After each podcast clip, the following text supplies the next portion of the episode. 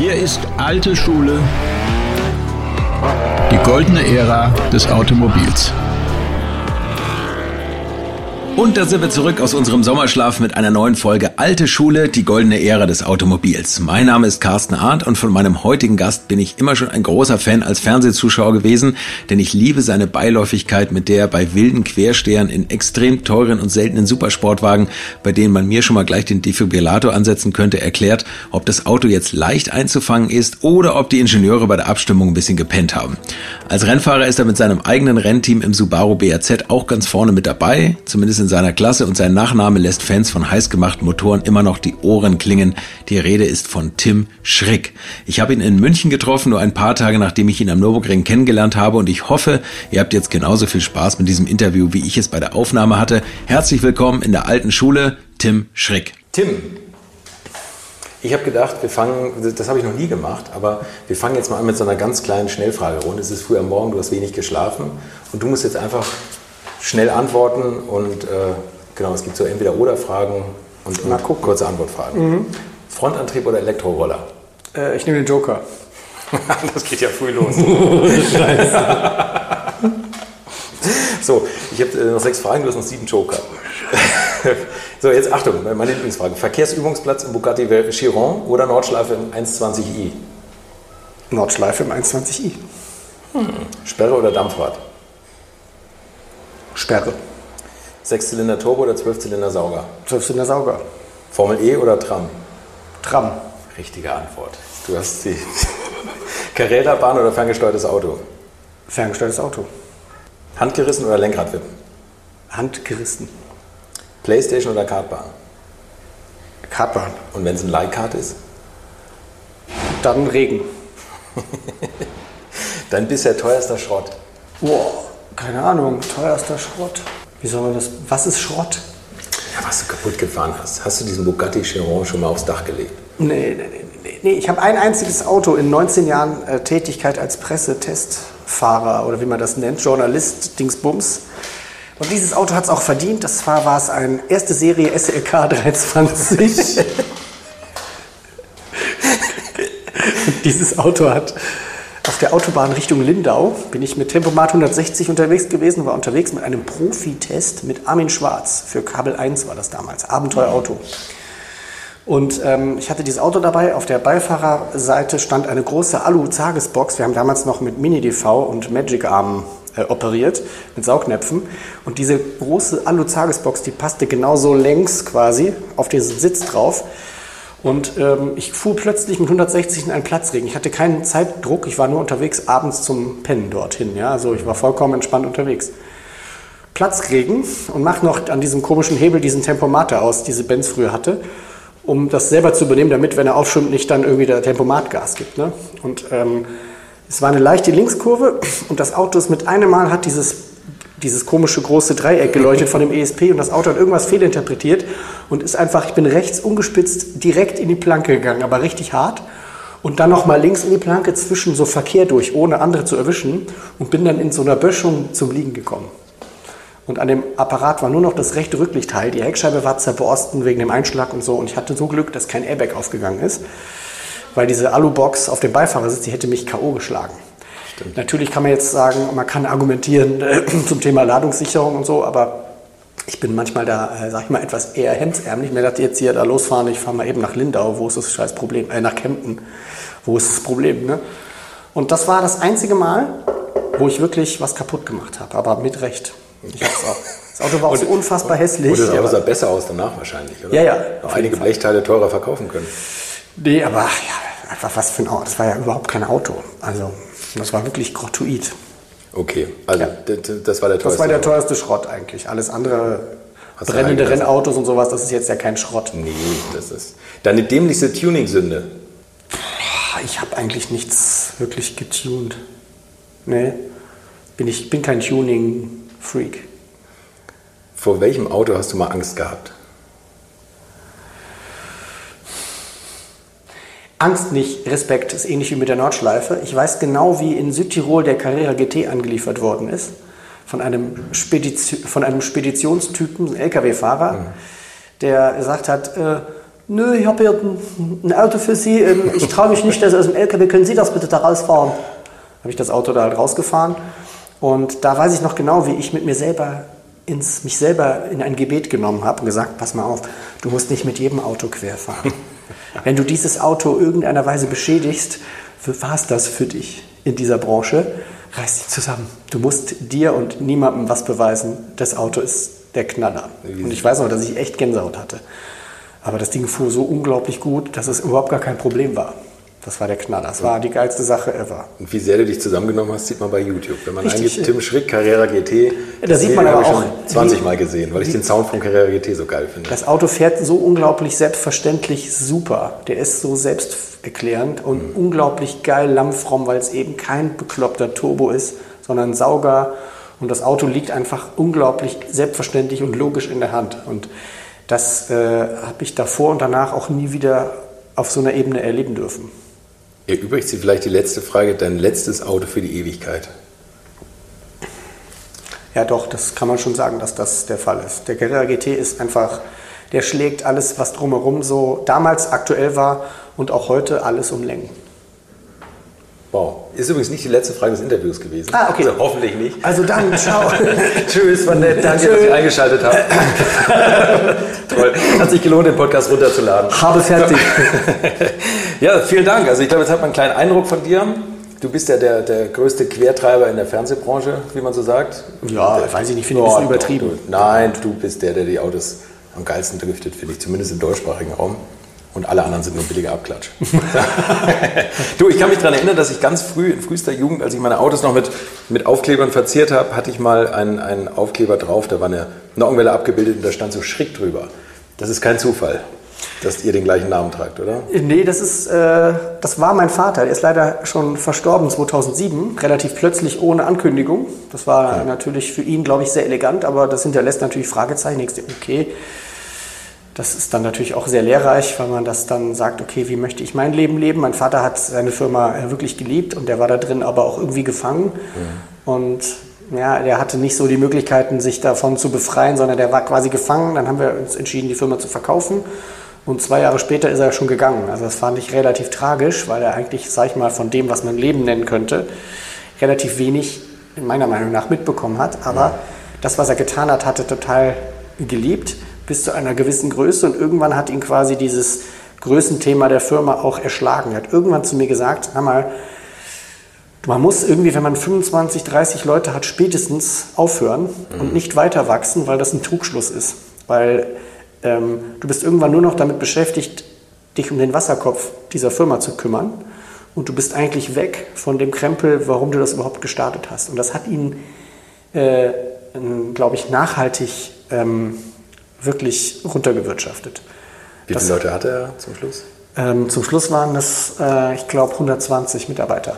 Okay, und äh, also für Leute, die Schrick jetzt nicht kennen, ihr habt äh, Aggregate gebaut für die Autoindustrie, Motoren. Mein Vater war Doktor der Thermodynamik. Mhm also Doktor Diplomingenieur und der ähm, hat also angefangen mit Ölkühlungskits für den Käfer aus der Garage raus. Mhm. Da musste die Firma noch äh, nach meiner Mutter benannt werden, bevor die geheiratet haben, weil mein Vater damals für ein Institut für Kolbenmaschinen angestellt war. Da konnte er kein, nicht selbstständig sein. Und daraufhin sind sie mit einem BMW 700 ähm, Rennen gefahren. Sein bester Freund, der Eckhard Spelsberg, der ist auch dem einen oder anderen bekannt unter dem Namen Onkel Fanny. Die sind, ähm, die, der hat zum Abitur einen BMW 700 bekommen. Und äh, das war damals Breitensport, da sind über 40 Autos gestartet in der 700 Kubik-Klasse. Und die beiden haben sich irgendwann gedacht, ja, warte mal, lass uns doch das Auto für das Rennen da vorbereiten. Und das durfte halt keiner wissen. Und dann haben die das heimlich gemacht und haben dann ähm, durften auf diesem Institutsprüfstand, den durften die am Wochenende benutzen, weil der Professor die beiden mochte. Pass auf, wenn hier montags wieder alles so ist wie freitags, könnt ihr hier gerne drauf. Und dann haben die da Versuche gemacht und dann schnell gemerkt, Auspuff, Vergaser, da geht es nicht weiter. Ja, da müssen wir, wahrscheinlich müssen wir irgendwas mit der Nockenwelle machen. Und dann haben die die erste Nockenwelle von Hand geschliffen in 720 Schritten, also Halbgrad-Schritten auf einem normalen Schleifstein. Alter Schwede. Meine Mutter hat, äh, hat quasi Häkchen gemacht und es war Redeverbot, damit da kein Fehler sich einschleicht.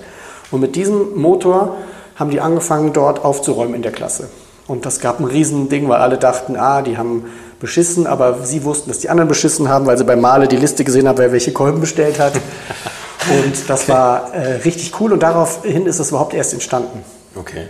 Ja, Wahnsinn. Und das war im Endeffekt, habt ihr da so weitergemacht und du bist extrem früh natürlich mit diesem, mit diesem Virus infiziert worden. Ne? Ich habe zwei ältere Geschwister, die interessieren sich dafür gar nicht. Also ich bin irgendwie so, für mich war das, ich wollte einfach irgendwie, ich will jetzt Kart fahren, ich muss jetzt das und das und ich möchte das angucken und die Motoren. Und ich habe da immer abgehangen und es hat mich immer schon irgendwie brennend interessiert. Ich fand immer schon so ein, so ein hochdrehender Saugmotor, äh, hat mich immer schon fasziniert. Und mein Vater hatte zwei Standpunkte, die er mir vererbt hat zwei Sachen, die ich als kleiner Junge immer wieder jeden Tag gehört habe. Also jetzt natürlich übertrieben, aber zwei Dinge hat er gesagt. Er hat gesagt, ein Diesel ist kein Motor und äh, nur Tote und fast Sterbende werden zwangsbeatmet. und ich sehe das irgendwie ähnlich. Ich meine, das hat schon seinen Reiz, wenn du mit irgendeinem, weiß ich nicht, ne, GT2 RS Porsche irgendwo die gerade runterlädst. Das macht schon irgendwie, kann man schon sagen, das geht schon gut. Aber trotzdem hast du wenn so ein Saugmotor seine, seine, geil, seine Lebensfreude rausschreit und du weißt genau, wir kommen an die Bauteilgrenzen der Pleulagerung und so. Ich finde das irgendwie toll. Das ist romantisch. Und vor allem jetzt, ne, wo es nur noch zwei Liter Vierzylinder-Turbos gibt, die von 70 bis 400 PS. Genau, aber ich glaube, dass das, äh, ich glaube, dass sich das bald erübrigt, weil ähm, diese komischen Turbo-Downsizing-Sachen, die da überall sind, die sind meines Erachtens, soweit ich das überblicken kann, ein Produkt von der bisherigen Art und Weise, wie quasi Abgas und Verbrauch typisiert worden ist. Und da haben sie sich ja jetzt ja alle, die Autoindustrie, sich schön Bein gestellt, äh, weil sie aufgrund von unglaublicher Hochnäsigkeit Realitäten ausgeblendet haben. Und das führt jetzt zu neuen, ähm, zu neuen ähm, äh, sag ich mal, Messmethoden. Und meines Erachtens ist, wenn Euro 7 eingeführt wird, bedeutet das, dass wir äh, wieder meines Erachtens großvolumige Saugmotoren bekommen. Glaubst du? Weil du mit Lambda 1 Turbo hast du unheimliches Problem mit, mit, dem, mit der Turbine und mit den Abgastemperaturen. Und einen Sauger kannst du mit Lambda 1 äh, betreiben, auch bei Volllast. Ich weiß ja eh immer nicht so richtig mehr, was man glauben soll, was die ja. Autoindustrie einem sagt. Also die sagen ja zum Beispiel auch, Sauger funktioniert nicht mehr, man kriegt die Abgaswerte nicht hin. Also eigentlich genau das Gegenteil von dem, was du sagst. Aber Toyota, habe ich neulich, baut im Lexus noch den, den, Sportwagen, wo ich immer das Kürzel vergesse, wie der heißt, aber der hat einen 8-Zylinder-Sauger. Ja. Die kriegen es hin. Also Abgase passen, wenn sie nicht betrogen haben, aber offenbar nicht. Nee, glaube ich Nee, und das, also die kriegen es hin. Also ich glaube eher, es ist eine Kostenfrage, dass die Bauteile einfach teurer sind und dass ein Turbo einfach leichter auf Leistung zu bringen ist. Und dass die mm. Autoindustrie sagt, auch geil. Ich glaube, ich glaube, es geht sogar eher darum, dass die, dass quasi die, die Kosten, also dass die schon im Kalkül auch haben, dass du ein Auto, deswegen ist, glaube ich, auch der Diesel so geboomt worden, ist eine Vermutung von mir, kann sein, dass es ein bisschen in Richtung Verschwörung abdriftet, aber... Das macht nichts. Also, willkommen bei Verschwörungs-FM. Verschwörung-FM. Nein, aber du, weißt du, wenn du ein Auto verkaufst, wo tausend Sachen drin sind, die kaputt gehen können, hast du nachher ein bisschen mehr Umsatz in deinem Ersatzteilportfolio. Mhm. Weil anders kann ich mir das nicht mehr erklären, weil es kann ja eigentlich alles gar nicht sein. Ne? Start-Stopp-Automatik, oder? Ja, wir machen den Anlasser dann neu, haben aber 0,03 Liter Sprit gespart pro Ampelstopp. Unglaublich, ne? Ich habe das da. Also Frag mal Taxifahrer, wie oft die das austauschen. Also Kaputt. Mir hat es mal einer gesagt, ja, das, das ist, ist irre. Und ich finde, es klingt so verrückt. Ich habe die erste Generation, da habe ich hier noch in München gewohnt, wo wir jetzt übrigens auch sind, wunderschön München. Ähm, die erste Generation M5, die diese Start-Stopp-Automatik hatte, das war die Vorgeneration von dem aktuellen. Ähm, der, der, V10? Der, nee, der hat es noch nicht, der danach, der V8 Der erste V8 der Turbo. Ja. Ne? Und der stand in der, in der, Leopoldstraße neben mir und ging immer aus, bei jedem, bei jedem Start-Stopp, also bei, bei jedem Anrollen, und dann stand er, dann ging er wieder aus und ging an mit so einem mhm. und fuhr dann an. Und gedacht, das habe ich mir viermal angehört und habe gedacht, was Im ist Mittel das wird das wahrscheinlich Bullshit sein. Was ist das denn? Vor allen Dingen, dass du diese 0,3 Liter, die du da sparst, die haben sie mit dem ersten Gasstoß haben die, die wieder rausgeholt. Ne? Die sind ja auch, weißt du, die, die erkaufst du dir ja dadurch, dass du dann irgendwann den Anlasser neu kaufen musst ja, und der Anlasser wächst nicht auf dem Baum. Ach doch. Der hat auch Energie benötigt, um hergestellt zu werden. Ja, ja? Und das ist dieser ganze, das ganze Bullshit-Bingo, warum ich eigentlich an dieser Diskussion überhaupt nicht teilnehme. Weil ich sage, ich habe genug zu tun und an Spekul Spekulationen kann ich mich nicht beteiligen, weil selbst ich kann nicht genau sagen, das ist jetzt wahr und deswegen stehe ich dazu, weil ich die Zeit nicht habe, wirklich alles bis auf die letzte Wahrheit zu überprüfen, weil das heute sehr schwer ist, heutzutage. Und ich beteilige mich nicht an Bullshit. Das ist ja quasi die Seuche an Social Media. Sehr gut. Ich glaube, das ist das Einzige, womit man noch so durchkommt. Ne? Mit diplomatischen Aussagen und, und äh, dass man, dass man sich selber seine eigenen Gedanken macht und sein, die Autos fährt, die einem Spaß machen. Ne? Weil ich glaube, den Rest glaube ich übrigens auch nicht. Also ich glaube nicht, dass Hybrid die Lösung ist. Ich glaube nicht, dass Elektromotoren die Lösung sind. Ja, also Hybrid, Hybrid hat ja den Vorteil, dass du zumindest ähm, äh, quasi die Möglichkeit hast, beides betrachten noch zu können. Du hast also einmal Verbrennungsding, wo du sagen kannst, okay, wie machen wir das effizient und oder wie machen wir es intelligent effizient und wie kann man mit, dem, mit einem Elektromotor äh, quasi die Nachteile des Verbrennungsbetriebes, vielleicht kann man den irgendwie, also ich finde, das hat, schon, halt das hat schon so ein bisschen äh, mehr als Vollelektro. Aber du hast trotzdem eben dieses Gewicht, was du mitschleppst. Ne? Das ist das, das Ding, ist ne? pervers. Ja, das ist echt das, pervers. Also da müsste ich schon was lösen. Ne? Und äh, dass du quasi die, diese Geschäftswagenbesteuerung, dass es jetzt begünstigt ist, wenn hinten ein E auf dem Nummernschild ist und dann fahren alle mit der Panamöse, äh, Entschuldigung, mit dem Panamera Turbo SE Hybrid durch die ja, Gegend. Oder, oder mit dem Range Rover. Ja, Plug-in-Hybrid. Ich weiß. Mit 2,6 Tonnen. Mhm. und das wird dann äh, steuerlich begünstigt. Weil es so umweltfreundlich ist. Das ne? hilft einfach niemandem. Und das Geile ist, wenn die, wenn die das nicht nachts aufladen, dann fahren sie einfach mit 400 Kilo mehr Gewicht rum. Ja. So, haben aber ein normales Verbrennungsauto. Also äh, das ist alles ein bisschen Banane. Also ich habe auch, ich merke, dass ich, wenn ich darüber nachdenke, extrem schnell ganz müde werde und mir denke, ich habe eh keine Zeit, ich muss meinen 2 Liter Sauger für die Nordschleife vorbereiten für das 6-Stunden-Rennen wo wir beim Thema sind. Du bist deine, deine erste Nordschleifenrunde, da warst du noch relativ jung. Ja, das war 1991. Din, din, din, din. 76, 76 geboren, das war illegal. Das war illegal, ja. Mein Vater, der eigentlich sehr äh, gesetzestreuer Mensch und äh, grundsätzlich äh, immer, sag ich mal, eine sehr ehrliche Haut ist und auch jedem äh, quasi unmittelbar gesagt hat, was los ist und nicht. Es äh, hatte mich damals auch gewundert und zwar hatte er so gesagt, ähm, Warte mal, ich war 15 und mein Bruder war dann 21. Der hat sich irgendwie gedacht, ja, pass mal auf, du sollst auch mal ein bisschen gucken, dass du ein bisschen sicher Auto fährst. Und dann hat er bei der Scuderia Hanseat zwei Autos genannt. Einen Golf 2 GTI 16V in dunkelgrün. Oh, geil. Äh, der mit Cut 129 PS, der war natürlich ein bisschen modifiziert, der hatte so 145 PS und ein weißer Peugeot 205 GTI 1,6, das Auto von meiner Mutter, in die, weiß mit rotem Teppich. Die feuchten Träume unserer Jugend, oder? Total geil, ich habe das Auto geliebt. Und der, die hatten beide ein bisschen, ein bisschen Fahrwerk drin, aber jetzt nicht äh, Eisdielen-Tieferlegung, sondern ein bisschen Fahrwerk und ein bisschen tiefer, so dass sie ein kleines bisschen kompakter fahren. Und dann sind wir da, äh, dieses Sektionstraining ist ja vormittags gewesen, da fährst du an verschiedenen Stellen immer vor, zurück, vor, zurück, vor, zurück, lernst die Strecke halt perfekt kennen, weil mhm. du da stehen bleibst, dich umschaust und so weiter. Dieser Tag, an dem Tag habe ich die Nordschleife kennengelernt, weil du mit 14 auch noch nicht so verballert bist, oder 15 war ich, mit 15 bist du noch nicht so verballert in der Birne wie heute. Wenn ich mir heute das angucken müsste, dann würde ich wahrscheinlich mich genauso anstellen wie die ganzen Helden, die da meinen, sie müssen Nordschleife fahren, die dir im Weg stehen, wo du dir denkst, was machst du da eigentlich?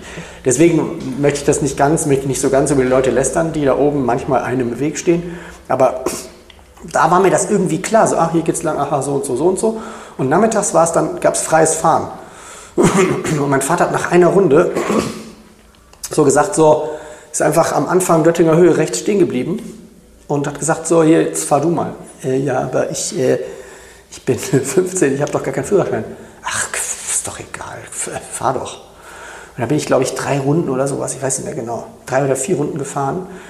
Und mein alter Herr hat gemerkt, wie er sich so festgekrallt hat und so. Und ich hatte einfach nur gedacht, ah ja, das funktioniert. Und von da an ähm, habe ich irgendwie, kenne ich die Strecke weil, weil du so aufnahmefähig bist in dem Alter. Ne? Ja. Und seitdem hat mich das auch nie so richtig verlassen. Weil ich bin eine Zeit lang dann irgendwie Citroën Saxo Cup gefahren in dem Peru Top 10 damals, war diese Rennserie, wo so Renault Megane Cup mitfuhr und Deutsche Tourenwagen Challenge und sowas. Und da warst du auch Flugplätzen auch noch unterwegs. Das war ja im Vergleich zu heute, das ist ja richtig oldschool noch gewesen. Mhm. Das Ding hatte kein ABS, dieser Saxo. 850 Kilo, 140 PS, kein ABS. Aber und du musstest geil, die, oder? Die Bremsbalance selber einstellen und Slicks, Michelin-Slicks, ohne Sperre. Du musst es wirklich dir Gedanken machen, wie kriegen wir das Auto schneller. Sauber fahren, ja. Sauber fahren und das Auto, der Schlüssel bei dem Auto war die Höhe der Hinterachse. Weil der hatte so, so Zusatzfedern hinten, Bumpstops, weil der so eine, so eine komische Drehstab-Hinterachse hat. Und die Höhe, wann das Auto auf den Bumpstop aufsetzt, war der Schlüssel für Rundenzeiten. Wenn du den zu tief gelegt hast, hatte der zu viel Federrate, dann ja. war der nur übersteuernd. Und wenn er zu hoch war, dann hat er hinten eingeknickt und hat vorne Wheelspin. Du musstest dieses Fenster treffen und dann die Reifen verstehen und dann konntest du da hart äh, oh. alle herscheppern. Das hat richtig Bock gemacht. Und da bin ich im ersten Jahr Vize, Vize-Juniormeister geworden und da weiß ich noch, da gab es einen Scheck über 35.000 Mark. Und das Auto hat damals neu mit dem gesamten Teilekit, mit allem dabei, Gurt, Steuergerät, äh, Feuerlöscher, alles, musste es nur selber umbauen. Das waren so 60 Stunden Arbeit. Aber der ganze Krempel hat 29.000 Mark gekostet. Ich meine, ich hasse es, über Mark ja, zu reden. Wie geil ist das? Dann hast du gleich im ersten Jahr. Ja, und für den Sieg gab es dreieinhalbtausend Mark für den Sieg. Im ersten Jahr habe ich da nicht gewonnen, aber ich bin da so mitgeballert im Mittelfeld. Ja konnte aber diese U23 da einen zweiten machen. Das heißt, ein bisschen Preisgeld so für mal so mittlere Plätze wenig, aber diese 35.000 Mark, da hat mein Vater mir auf die Schulter geklopft und gesagt, so können wir das weitermachen. Total gut. Im zweiten Jahr, Im zweiten Jahr dann Junior-Titel gewonnen, da gab es 125.000 Mark. Aber das war aber zweckgebunden für den Einsatz in der deutschen Tourenwagen-Challenge. Und dann musste ich da leider mit dem Citroën Xara Coupé, für das Claudia Schiffer Werbung gemacht hat, Rennen fahren, was leider nicht so ganz geeignet. Das Auto sah, hatte Claudia so, Schiffer wenigstens kennenlernen dürfen? Nee, total das, scheiße. Das, hat ja nur Nachteile gehabt, der Einsatz. Das war richtig schlecht. Aber das haben wir auch selbst gemacht, haben das Auto selber entwickelt. Du durftest auch die Radgeometriepunkte äh, ändern und so weiter. Also da habe ich das erste Mal richtig angefangen, das Thema Fahrwerk zu denken. Und das war aber halt richtig kacke, weil das Auto war ein umgedrehter Flugzeugflügel. Du hattest Auftrieb ohne Ende. Es war kriminell, Drehstab hinter Achse. Also hat nicht so richtig Bock gemacht. Und ähm, danach habe ich dann eigentlich angefangen, danach bin ich nach München gezogen und habe angefangen, äh, fürs Fernsehen zu arbeiten, weil der damalige Boss von der Produktionsfirma, das war damals die Motovision, die gibt es heute noch, die hat aber nichts mehr mit dem zu tun. Ich habe mit der Bude auch nichts mehr zu tun. Aber damals der Boss hat zu mir tatsächlich gesagt, äh, an der Rennstrecke beim Saxo Cup durfte der Gaststart fahren, der hat mich gefragt, sag mal, du siehst mir so aus, als könntest du Autos zerstörungsfrei im Grenzbereich bewegen. Da habe ich gesagt, logisch, überhaupt kein Problem, wo soll ich hinkommen? Und meine Fahrpraxis war Peugeot 205 GTI, Ford Scorpio mit Heckantrieb. Da habe ich das erste Mal auf dem Firmenparkplatz, als er mit Sand abgestreut wurde, so Driften geübt, aus Spaß, sonntags. Und Kart, das war meine Fahrpraxis. Und dann ich ganz vollmündig, ja klar, kein Problem. Augsburg Tracktest damals, war, ganz, war eine gute Währung. Sitze ich das erste Mal in einem M5 E39 mit diesem schönen oh, geil, 5 Liter oh. V8, 400 ja. PS. Ja. Und weiß noch, dass ich da drin sitze, den anmache und dieses, ich glaube, der hatte sogar nur TC. Nee, der hatte schon ähm, DSC. DSC. Draufgedrückt aus und dann, bevor ich losfuhr, mir dachte, Alter, hoffentlich geht er, hoffentlich kann ich das überhaupt. Also ich hatte so Selbstzweifel und das, so ein M5 fährt ja traumhaft. Ja. Mit dem Ding, blablabla, alle total begeistert, hey, und seitdem bin ich hier und auf einmal sind 19 äh, Jahre rum. Sonst hat sich eigentlich nichts geändert. Geiles Leben, oder? Geile 19 Jahre. Und also, fährst du alles Mögliche und fährst jetzt du auch, also ohne Ende, ich habe es ich hab's auf deinem Wikipedia-Eintrag gelesen. Du, du, bist ja Rennen gefahren mit eigenen Teams, mit fremden Teams. Das ist ja unglaublich, was du alles gefahren hast. Astra OPC, Nissan 350Z, Audi A3, Scirocco SLK, den du schon mal aufs Dach gelegt hast. Das war ein Spaß, war aber ein SLK von Carlson. Würdet ihr eigentlich auch so gerne wie ich manchmal neue Länder mit einem Oldtimer erkunden, aber ihr scheut euch die lange Anreise auf Achse oder die teuren Transportkosten? Dann gibt es eine der coolsten Alternativen, von denen ich bisher gehört oder in zahlreichen Artikeln gelesen habe und das sind die Eckis Oldtimer Rally Reisen durch Costa Rica luxuriöse zehntägige Urlaube und zwar in Minigruppen mit Oldtimern, die ihr vor Ort aussuchen könnt. Und nein, mir hat die Sonne nicht den Kopf zerbraten und ich rede jetzt auch nicht vom schättrigen Ford Fiesta der Billo Autovermietung. Ihr habt die Wahl zwischen zum Beispiel Mercedes SL, Porsche 911 oder Range Rover Classic. Und das ist sowas von cool, denn es sind immer maximal vier Autos inklusive Servicefahrzeug unterwegs und es geht natürlich nicht um Geschwindigkeit, sondern einfach nur darum, auf entspannte und ganz wunderbare Art und Weise Land und Leute zu erkennen erkunden und es ist ein Urlaub, also gibt es auch Strandtage. Und wer schon mal in Costa Rica war, der weiß, dass es ein sicheres Reiseland ist mit grandioser Flora und Fauna, mit Vulkanen, Regen und Nebelwäldern und irren, irren Stränden. Und mit den Fotos könnt ihr auf Instagram noch die Freunde zu Hause richtig neidisch machen. Ist ja auch nicht ganz unwichtig heutzutage. Schaut es euch auf jeden Fall mal im Netz an. Und als ich das erste Mal auf der Seite war, konnte ich es gar nicht glauben, dass jemand sowas organisiert. Und dann braucht man noch nicht mal den eigenen Klassiker schmutzig zu machen. Und mit Range Range Rover oder R107er SL die Landschaft erkunden. Es könnte schlimmer kommen. Es gibt übrigens verschiedene Routen. Mein Tipp wäre die La Carrera Costa Rica und auf der Route werdet ihr mich früher oder später mitfahren sehen. Das garantiere ich euch. So, jetzt hört ihr hier noch die Webseite und da gibt es eine ganz einfache, nämlich rally-rally.com. Und ganz wichtig, Rally wird hier R-A-L-L-Y geschrieben rally-rally.com. Am besten gleich draufklicken, Seite abspeichern und möglichst schnell buchen, denn es sind kleine Gruppen und Inga und Ingo, die das organisieren, sind wirklich mega nett und Ingo ist auf mich gekommen, weil seine Mitfahrenden immer alte Schule hören. Also Geschmack haben die, die da mitfahren auch und ihr sollt jetzt auch weiter alte Schule hören. Bis bald in Costa Rica. Das war schon okay. ganz witzig. GTI und dann, und dann hast du mit Team Schrick noch Team Schrick den Aston Martin gekauft, Aston Martin Vintage mhm. und umgebaut. Was sind so die Autos, die dir am, am tollsten in Erinnerung geblieben sind? Oder? Weil du bist ja oft früh ausgefallen, glaube ich. Ne? Ja, bei 24 ja, Stunden Rennen. So, ja, ich hatte so ein bisschen so, ich stand irgendwie auf der Watchlist vom Nordschleifengott, offensichtlich. Ja. Ähm, das, was am meisten, ähm, was am meisten natürlich, ähm, sag ich mal, persönlichkeitsentwicklungsmäßig von Bedeutung ist, natürlich das Aston Martin Projekt. Das war natürlich so, ähm, du musst dir vorstellen, mein Vater stirbt ohne Ankündigung einfach so äh, zu Hause im Bett beim Mittagsschläfchen. Und dann sitzt du plötzlich da und machst, fängst an, dir Gedanken zu machen. Und ähm, ich habe dann so ein, zwei Jahre so quasi gelebt, ein bisschen Auto gefahren fürs Fernsehen und hatte sonst ja keine größeren Sorgen. Und irgendwann kam mir das so vor wie, mh, hm, ich kann das so nicht machen. Also ich hatte so wie so eine Idee davon, dass das eigentlich nicht so, nicht mein Geld ist, sondern dass mein Papa hat mir das hinterlassen, damit, dass er äh, sich eigentlich aufgeopfert hat in seiner Firma. Er war in seiner Firma so ein bisschen gefangen mhm. und im hinten raus hat ihm das, glaube ich, auch nicht mehr so richtig Bock gemacht und ich fand das so ein bisschen tragisch. Und ich habe mir irgendwie gedacht, jetzt einfach so da sitzen und irgendwie, ja, ich kann von den Zinsen leben und sowas, das hat mich irgendwann so, das ging nicht. Ich dachte mir, du musst irgendwie was machen damit. Und irgendwie dachte ich mir, geil, so ein Aston Martin ist geil, weil Transaxle, Alu-Chassis, Achtzylinder, Achtzylinder ja. und dachte mir, ah, warte mal, den Achtzylinder, hm, den müssen wir uns mal angucken. Und dann dachte ich mir, warte mal, ey, warum denn immer rumzweifeln? Wenn ich übermorgen tot umfalle, dann ärgere ich mich, dass ich nicht gemacht habe. Fuck. Alle sagen zwar, das ist Quatsch, aber ich mache es einfach. Scheiß drauf. Also so ein Ding kaufen, Motor zerlegen, anschauen mit guten Ingenieurskumpels. Hm, warte mal, wir nehmen da eine flache Kurbelwelle, dann können wir circa 13, 14 Kilo in der Kurbelwelle Gewicht sparen. Dann machen wir den so kurzhubig, dass wir auf 3 Liter Hubraum kommen, weil dann haben wir keine, kein Bullshit-Bingo mit E-Restriktor und Politik, sondern wir haben einfach ein 3-Liter-Auto, was unrestrikt, unrestriktiert ist, sagt man das?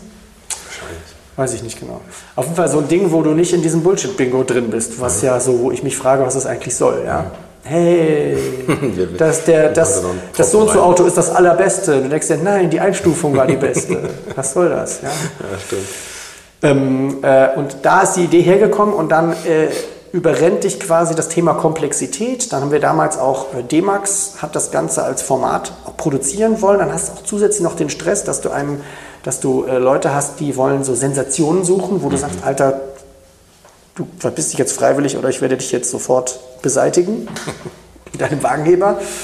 Ähm, das war zusätzlich extrem äh, anspruchsvoll für mich, weil ich bin eigentlich einer, der versucht, ganz real zu bleiben. Und da wurde so versucht, äh, künstlich Spannung aufzubauen. Und dafür habe ich die echt alle sehr verachtet. Das machen die beim Fernsehen? Ja, komisch. Oh, das habe ich auch noch nie gehört. Nee. Und das äh, hat mich zusätzlich wirklich hart äh, gefistet, quasi, auf gut Deutsch gesagt. Und das Ganze ist äh, ja, also wir haben komplette Aero-Entwicklung gemacht. Wir haben in England ein, äh, aus dem Vollen ein Siebengang Transachselgetriebe produzieren lassen mit richtigen Freaks, die mit Colin McRae sein Auto gebaut haben. Also okay, krass. Mega gute Jungs. Also es war so, ich habe an unglaublich tolle Menschen dabei kennengelernt und auch diese ganzen Schmeißfliegen, die auftauchen, wenn irgendwo Geld ist. Boah. Und das lernst du. Du lernst unheimlich gut über Schmerzen und über teuer. Und ich habe so viel Menschenkenntnis dadurch erlangen können. Ja. Das hat viel, wirklich sehr viel Geld gekostet. Ähm, aber Kann man sagen, was es gekostet hat? Das, äh, diese hässliche Szene wollen wir mit dem Mantel der Liebe bedecken. aber konntest du es ein bisschen refinanzieren über, über Sponsoren oder? oder mm, nee, DSF? das war ja. Nee, D-Max. D-Max meine ich. Nee, ja klar, die haben unheimlich viel Geld. nee, äh, nö, das war, das war wirklich einfach echt teuer. Ein bisschen was konnten wir natürlich puffern und das war auch hier und da menschlich ein bisschen komplexer. Und, ähm, äh, aber einfach mal was wagen und versuchen, das hinzukriegen, war extrem hart. Ich habe auch echt ein paar Mal gedacht, boah, ich glaube, ich wache morgen früh nicht mehr auf. Hm. Und ähm, letztendlich ist es daran gescheitert, das Auto ist wirklich erst fertig geworden zum Start des Rennens. Und weil alle das cool fanden, haben die gesagt, logisch, kannst einfach aus der Boxengasse nachstarten. Und du musst dir überlegen, was es bedeutet. Du hast dich extrem hart äh, dafür eingesetzt. Du hast echt mehr gepennt. Das war überall, auf alles war mega on the edge. Und dann sitzt du in diesem Auto und fährst raus.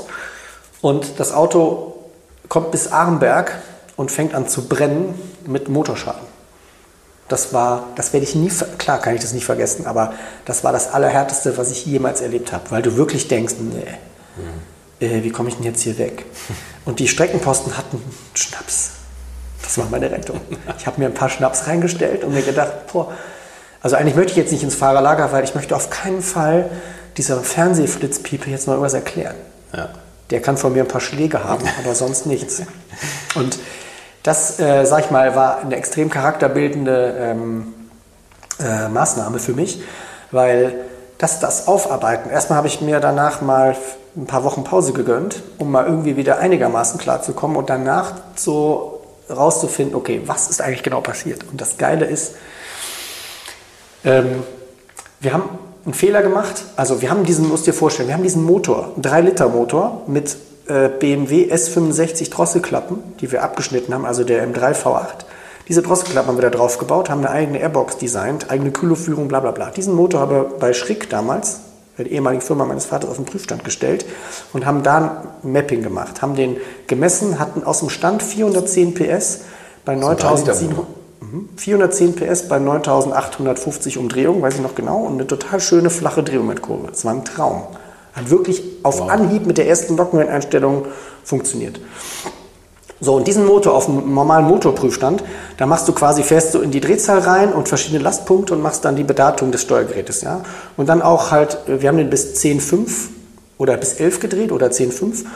Da fährst du dann so ein paar Sekunden rein, guckst an, verstellst ein bisschen und nach drei, vier Sekunden nimmst du wieder die Last raus, der Motor läuft wieder mit 2000 Umdrehungen.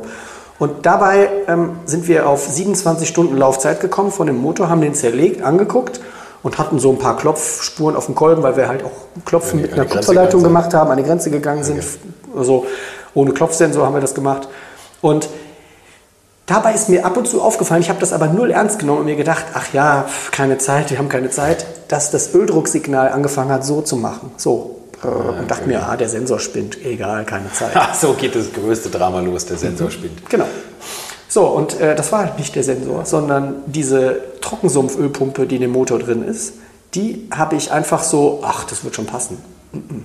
Und das war sehr folgenschwer, weil nachher herausgefunden haben, als wir das dann ein bisschen geresearched haben, dass genau da, wo der serienmäßige 4,3 Liter Aston Martin Motor seine Drehzahlbegrenzer hat, nämlich bei 7,5, genau da ist auch die Grenze von der Ölpumpe, weil darüber fängt die an zu kavitieren. Ja. Die macht quasi so kleine Implosionen und produziert Luftbläschen. Ja. Luftbläschen sind total gut für so Gleitlager. Das heißt, ich fahre also das erste Mal raus, weil das Getriebe in der Nacht vor dem 24-Stunden-Rennen fertig geworden ist und aus England vorbeigebracht worden ist von zwei unglaublich coolen Jungs und wir das Ding in der Box zusammengebaut haben. Musst du dir mal vorstellen, wie wahnsinnig. Das geht eigentlich das ist echt wahnsinnig, oder? Alle haben mir auch so einen Megavogel gezeigt. Und ich habe gesagt, hey, entweder ist das Leben langweilig oder du hast Konzept. Konzepte müssen durchgezogen werden. Ja? So, das heißt, du fährst raus und ich fahre das erste Mal dann Richtung Schwedenkreuz runter. Mega Sound, weil der hatte vorne vier Zylinder, DTM-Ansauggeräusch und hinten raus war der eine Oktave höher. Das Ding hat richtig geil. Es war das geilste ever. Und da war ich permanent über 7,5, weil der dafür ausgelegt war und sieben Gänge hatte. Ne? Und dann immer mehr Luftbläschen, immer mehr Luftbläschen und das hinterste Pleuler, wir haben die Kurbelwälder sogar von vorne mit Öl gefüttert. Wir haben uns richtig Aufwand getrieben. Zentralschmierung nennt man das. Also so MacGyver-mäßig einen Stirndeckel gebaut, wo das Öl vorne in die Kurbelwelle Stirnseite und Lichtmaschine am Getriebe. Richtig, richtig bescheuert. Und geil. Und dann hat das Ding halt quasi dann das hintere Pleuellager irgendwann, also mit Luft kann ich nicht. Ist quasi das Pleuel abgerissen, hat ein Loch in den Block geschossen. Und dazu kam dann noch, Dadurch, dass sie das Getriebe eingebaut haben, ist die Airbox Transaxel, dann mussten die das Ganze so kippen. Und dann waren die irgendwann müde und haben das ein bisschen zu viel gekippt. Dann ist die Airbox an die Spritzwand gekommen und dabei sind diese spritführenden Elemente gequetscht worden. Das heißt, die hatten auch noch zusätzlich eine Spritundichtigkeit und deswegen hat das Auto dann mit dem Öl und dem Sprit und dem heißen Auspuff gebrannt. Oh Gott, also das war eine lehrreiche Zeit eigentlich. Ne? Also so viel habe ich danach nie wieder und davor auch nicht gelernt. Aber ähm, ich denke mir halt nachher, klar, ich meine, ich hätte mit der Kohle auch äh, die große Tonleiter auf meiner Sackharfe üben können mein Leben lang. Aber das ist nicht das, wofür wir hier sind. Und wir hätten dann hier heute nichts zu reden gehabt. Ja, vor allem, wer wäre ich denn dann? Eben, ein ja. Niemand. So, und jetzt kommt, die, jetzt kommt das Schöne an der Geschichte. Bei meinem äh, aktuellen Projekt mit dem 2-Liter Sauger Subaru, mit dem wir letztes Jahr die Meisterschaft der 2-Liter-Klasse gewinnen konnten auf der Nordschleife, was mich sehr gefreut hat, da habe ich eine Trockensumpfschmierung für gebaut und habe gesagt, jetzt werde ich dieses Thema durchdringen und verstehen und es wird so sein, dass es funktioniert und es funktioniert. Und es funktioniert. Du, das hast, mir, du hast mir das auch erklärt. Wir, wir haben uns kennengelernt, ja. müssen wir dazu sagen, gerade jetzt vergangenen Sonntag, beim, nee, Samstag beim VLN-Lauf am Nürburgring der Nordschleife, sensationell. Und dass du gleich Zeit gehabt hast für dieses Interview, freut mich ganz besonders. Und da hast du mir das auch gleich erklärt, diese Trockensummschmierung. Ich habe es ehrlich gesagt nur halb verstanden. Äh, Rehabilitation muy bien. das ist nochmal nachträglich aufzuarbeiten. Aber diese, diese, dieses, dieses Subaru-Projekt ist irgendwie eine geile Geschichte. Das ist dein eigenes Rennteam. Ja. Und ihr habt Sponsoren. Genau, ich habe ein paar Partner, die äh, verstanden haben, dass es um Authentizität geht und Realness und dass wir kein Storytelling brauchen äh, weil ich äh, wirklich, also sagen wir mal, ich kann gar nicht verstehen, wie das so sein kann, dass so Sachen wie, wie sagt man dazu, Influencer und so mit Reichweite, die keine Ahnung von gar nichts haben. Und ich dachte mir, nee, ich glaube, meine Währung ist wirklich, dass die Leute wissen, wenn ich was sage, meine ich das auch so. Und ich bin auch keiner, der, äh, sag ich mal, äh, wie soll man das nennen? Also ich, ich rede jetzt auch nichts kaputt. Also wenn mir ein Auto nicht so ganz gefällt, die Leute, die, die mich kennen, wissen ungefähr, wie ich das meine. Ich versuche aber nicht reißerisch das Ding einfach scheiße zu finden, sondern versuche immer noch rauszufinden, okay, was genau gefällt mir denn jetzt nicht. Ja, mit 20 hätte ich das anders gemacht, aber man wird ja ein bisschen weiser mit dem Alter. Diplomatischer, ne? Diplomatischer, weil ich respektiere zum Beispiel immer, wenn die Ingenieure, die sich das Ding aus den Rippen geschnitten haben, vor denen habe ich einen heiden Respekt, weil ich weiß, was es bedeutet, sowas zu bauen. Du kannst denen nicht so respektlos sagen, scheiße, das geht nicht. Aber ja. sind die nicht auch zusammen respektlos mit dir gegenüber der Finanzabteilung, die das meiste kaputt macht? Du hast natürlich das Controlling, was das meiste verhindert. Und du musst dir ja ganz klar vor Augen führen, die Autos, die heute unglaublich astronomisch viel Geld kosten, weil irgendwelche Spekulanten sich einen drauf. Punkt, Punkt, Punkt. Ähm, die Autos, die heute richtig abgebogen sind preislich, das sind die Autos, die sich damals nicht gelohnt haben. Hm. Und da bist du ja genau, genau in dem Problem ja. der, heut, der, heutigen Zeit. Ja. Du siehst den Autos an, dass sie dazu verdammt sind, Geld zu verdienen. Mhm. Man sieht den Autos das an. Das Und ist unglaublich. Ne? Die sehen alle Billo, gleich aus, die Autos. Hochwertigste Autos inzwischen gemacht werden. Ja. Ja, so, und das ist eigentlich total der Schlag in die Fresse für jeden Puristen. Ja. Und deswegen interessiert mich das nur noch begrenzt. Ich habe auch nicht mehr so, früher wusste ich genau alles von Autos und heute gucke ich mir ab und zu eine Zeitung und sage, ein bisschen muss ich mal gucken, was es so gibt und mir fällt das immer schwer. Das genauso geht es mir auch. Ähnlich, ähnlich wie eine bunte durchblättern. Oh, ja, ach ja, der neue so und so. Oh. so. Und ähm, das ist aber ein Problem, was alle haben. Das kann, man, kann ich jetzt nicht einer Marke zuschreiben. Das wäre auch unfair. Aber ähm, Guck mal, so ein, so ein, so ein Ferruccio Lamborghini dachte sich, dieser blöde Penner, den werde ich jetzt zeigen, wie man ein richtiges Auto baut, der ist einfach zu blöd und so. Und der, der schmeißt ihn aus seinem Büro und sagt, geh Traktoren bauen, du Arschgesicht. Und dann sagt er, dir werde ich zeigen. Und dann fängt er an, Autos zu bauen. Das hat sich nie gelohnt. Und er hat mit seinen Traktoren und seinen Klimaanlagen oder was er da gemacht hat, hat er genug Geld verdient, dass er es einfach machen konnte. Du, aber jetzt lohnt es sich, jetzt wo Audi drin ist, die eigenen Steuereinheit reinbaut, das an die Fußballer verkauft. Mhm. Jetzt ist Lamborghini noch eine tolle Marke. Nein, aber das ist ich finde es halt traurig. Aber auf der anderen Seite, wenn du, wenn, du eine, wenn du eine Unternehmung hast, versuchst du, dass du die, dass du die aufrechterhältst und für die Zukunft fit machst.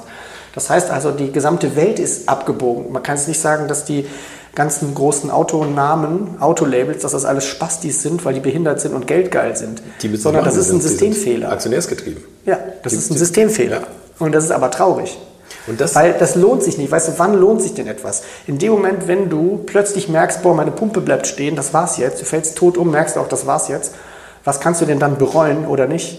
Wenn du nur brav lemmingmäßig hinter den anderen hergesteuert bist, mhm dann, dann, das kann doch nicht kein gutes Gefühl sein, wenn du stirbst. Aber oftmals werden ja Leute, die besonders mutig sind, doch auch extrem belohnt. Manchmal leider erst zu spät, ne? so wie, wie der Lamborghini oder so. Ja. Aber ich finde auch ja, so, so verrückte Konzepte, sagen wir wieder M5 mit dem V10-Motor das ist immer für mich das Paradebeispiel. Das ist alles aus Kostengründen natürlich gestrichen worden. Es gibt auch kein Formel-1-Vorbild mehr. Aber was war das für ein geiler Motor? Für eine Großserie. Also in Anführungszeichen Großserie. Ja. Aber wenn man jetzt mal davon ausgeht, es muss selten sein, es muss ein bisschen vielleicht sinnlos getrieben sein, verrückt, darf zu Lebzeiten kein Geld verdienen. Was wäre denn dann aktuell der heilige Gral für dich?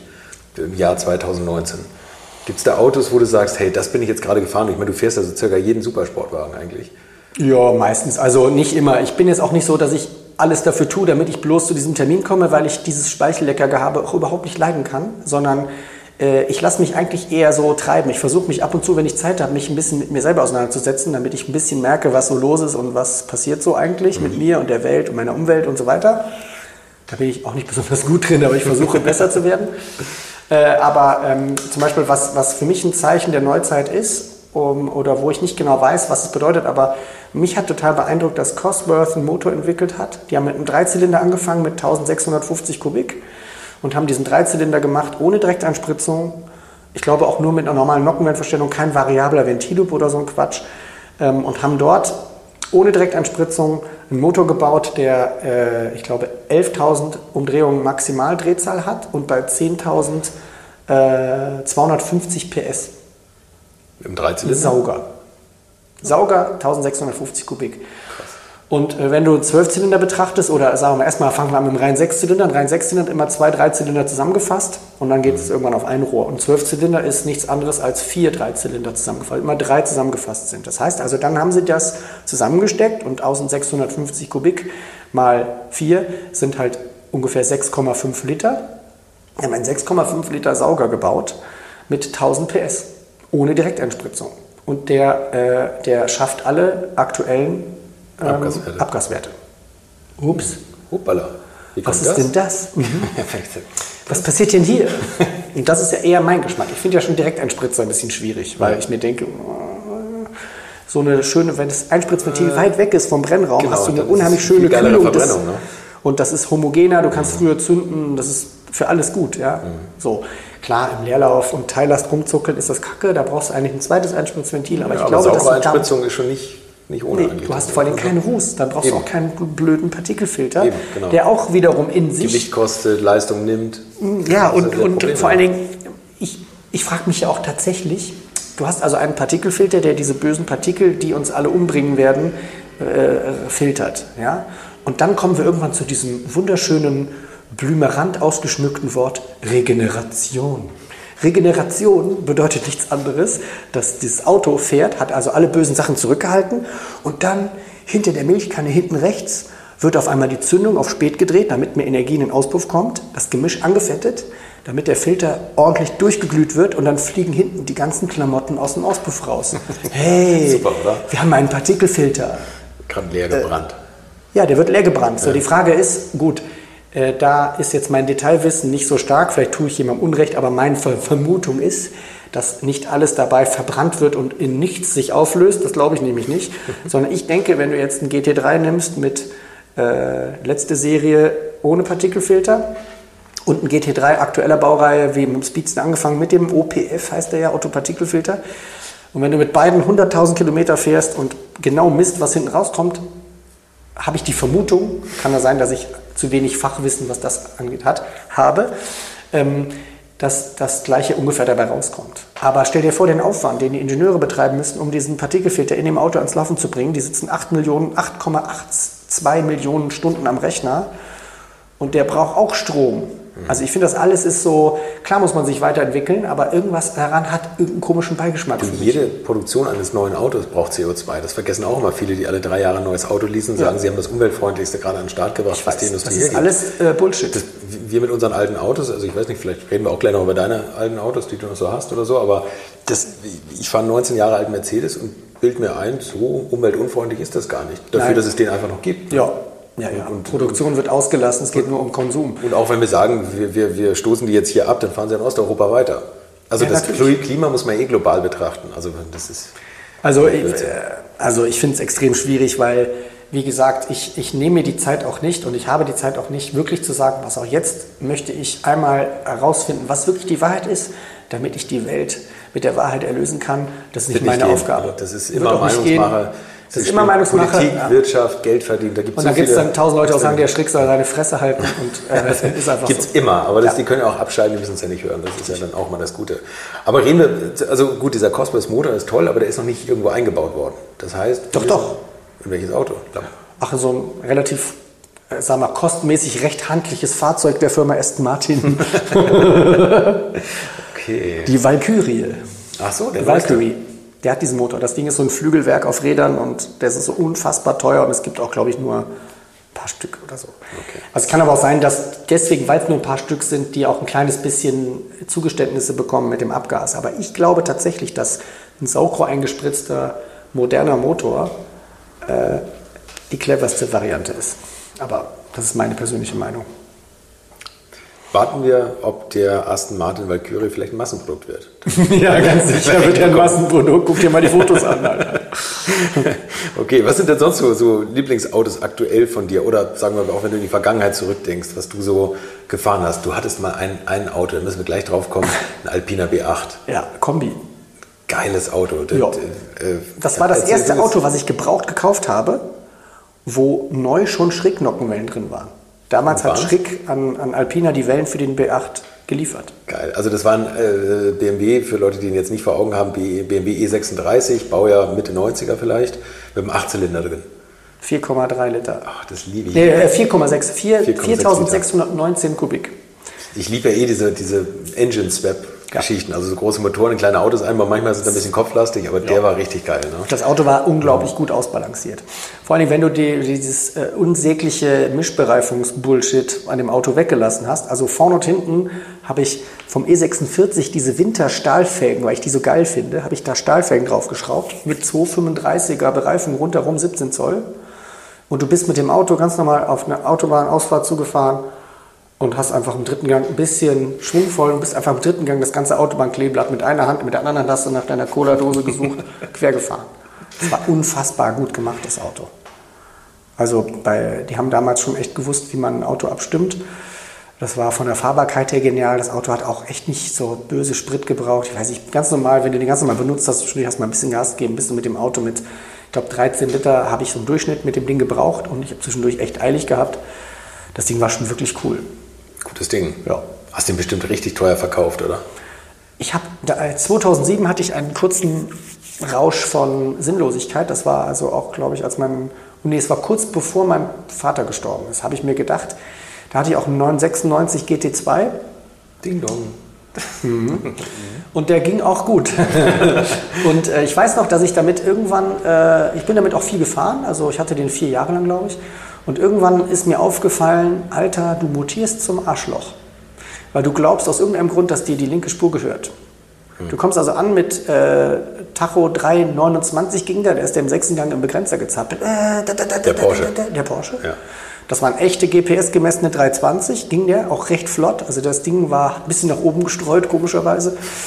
Und ähm, wenn dann, dann ist irgendeiner rausgezogen, irgendein Volvo und ich weiß noch, dass ich mir dachte, was fällt dir ein? Und bin echt wirklich dicht aufgefahren, ne? ich war Ende 20, dicht aufgefahren und mir gedacht, du blödes, Punkt, Punkt, Punkt und so. Und dann fuhr der wieder weg und ich gucke auf den Tacho und dann ist der halt, der ist 230 gefahren. Ich komme aber mit 320 hinten 320, angeflogen. da ja. keiner mit, ne? Das da- und du denkst dir auch, was zum Teufel und jetzt hör auf und jetzt verpiss dich hier. Und als ich das gemerkt habe, Alter, der fährt 230 und ist halt links rüber gefahren, ich kann unmöglich so hier so agieren, das geht nicht. Und da habe ich mir quasi gesagt, äh, ich fahre sowieso oft irgendwelche Autos, warum soll ich mir selber noch irgendwelche Autos hinstellen? Und außerdem bin ich ein Idiot, ich verkaufe das lieber alles, weil ich kann nicht so agieren. Das geht nicht. Ich mutiere zum Arschloch. Kriegen die wenigsten hin in dem Alter, das zu reflektieren. Ja. Und äh, dann habe ich davon Abstand genommen und habe meine Autos, ich hatte auch noch einen, den ich auch sehr geschätzt habe, der allererste Z4 mit dem M3-Motor, mit dem wunderschönen S54. Das war Z4, auch ich, hatte den, den anderen Motor, den Z4 3 Liter. Ja, den hatte meine Mama früher, der war Als geil. Geiles Auto. Ja, ich fand den auch geil. Das ist noch ein richtig cooles Auto gewesen. Mit einem richtigen Motor, wo du den angemacht bist, gefahren, mir gedacht, ne? oh, der hat so geil geklungen, ein bisschen Gänsehaut. Und du hast dir gedacht, wie geil, die M-Jungs, die sind alle gut. Mhm. Und heute siehst du irgend so eine große, hochbeinige Warze, wo außen so M dran klebt und du denkst dir, ach, Das du ist es jetzt geworden. Ne? Wobei die Dauerhaltbarkeit bei den Motoren natürlich auch so. mm, Muss der. Du musst halt ab und zu dem, Au- dem Auto mal ein paar Lagerschalen schenken. Mein Gott, Genau. wo ist das Problem? Ölwanne ab, Lagerschalen reinwerfen, Ölwanne wieder drauf. Ja, für einen, der selber schrauben kann, ist das nichts. Ne? Ja, Alle wenn anderen, du dich, wenn du dich gerne verarschen lässt, ist es halt doof, wenn du dich verarschen Fünfstellig, lässt. ne? Ja, klar. Nö, ich finde einfach, nö, klar. Also Aber die, gut, die waren gut. Dann hast du den, den B8 verkauft für weiß ich nicht mehr. wahrscheinlich ein Drittel vom gut. jetzigen Preis. Ne? Ja, Und es war, es war Nummer, welche Nummer hattest du? Nummer eins. Nummer eins. Ja. Was will man machen? Nachher ist man immer schlauer. Deswegen ist, ja die, deswegen ist es ja sehr wichtig, die, Zeit, äh, die Zeitreisemaschine tatsächlich zu Ende zu entwickeln. Was fährst du aktuell? Ich fahre aktuell einen äh, Subaru BRZ. Oh, echt? Das, ja, das ist irgendwie Connection zu Subaru. Ja. Okay. Nee, Subaru ist, ist so entstanden, vor, äh, vor sechs Jahren bin ich 2014 die gesamte Saison Astra OPC Cup gefahren auf der Nordschleife. Das war so ein Cup im zweiten Jahr. Und dort war ich mit meinem zweiten Fahrer, mit dem Hanulu Ostarinen, ein unglaublich lustiger Mensch aus Finnland, ähm, zusammen bei Kissling gefahren, der den Cup ausgedingst hat. Und das war quasi das Gastauto. Wir haben nicht Punkte bekommen und haben kein Preisgeld den anderen weggenommen. Und wir haben aber ab dem Lauf 2 fünf Rennen in Folge gewonnen mit einem Cup, wo alle Autos verplombt sind. Geil. Und dann gab es Ärger und die haben alle gesagt, ja, euer Auto geht ja besser. Und ich weiß noch, bei der Fahrersprechung hat der Stefan Kissling zu seinen Jungs gesagt, pass mal auf, wenn einer hier zweifelt, gebt uns euer Auto. Wir stellen das einmal ein und dann fährt der Tim oder der Hannu euch die Rundenzeit mit eurem Auto vor. Wenn ihr daran glaubt, könnt ihr das gerne machen. Und dann war Ruhe. Und dann hat mich Subaru angesprochen, ob ich nicht Lust hätte, bei dem Werksteam in dem WRX STI mit diesem 2-Liter Turbo äh, 2015 24-Stunden-Rennen zu fahren. Und da musste ich natürlich nicht, ich habe so ein bisschen so getan, ja, ich muss mal in meinen Terminkalender nachgucken, ob ich da Zeit habe. Aber natürlich habe ich mir gedacht, boah, geil, äh, die Marke finde ich cool. Ne? Als Kind Eurosport geguckt, äh, Colin McRae mit dem 555 Subaru und so. Also habe ich schon gedacht, Ja, so, geil. das ist geil, das ist so, hat so Heritage, da stehe ich total drauf. Und seitdem fahre ich mit den Jungs 24 Stunden Rennen. Super geil und haben eigentlich, bis auf einmal, wo das Auto leider gebrannt hat, haben wir immer äh, gewinnen können. Unglaublich. Das ist eigentlich echt geil. Übrigens noch cooler als Colin McRae im 555 fand ich nur Keke Rosberg damals in der Werbung für diesen Subaru, wie heißt der? Ganz, ganz klein, der hat gesagt, ich habe auch ein Allradauto, ich habe ein gutes Auto. Der Justy, Ja, so ein komischer Karton. Ich fand das so geil, dass ein Formel 1 Weltmeister diese Werbung für das Mit so einem kleinen Auto Kohlekasten. überschreiben musste. Aber muss ja auch Geld verdienen. Ne? Ja, ja, ja.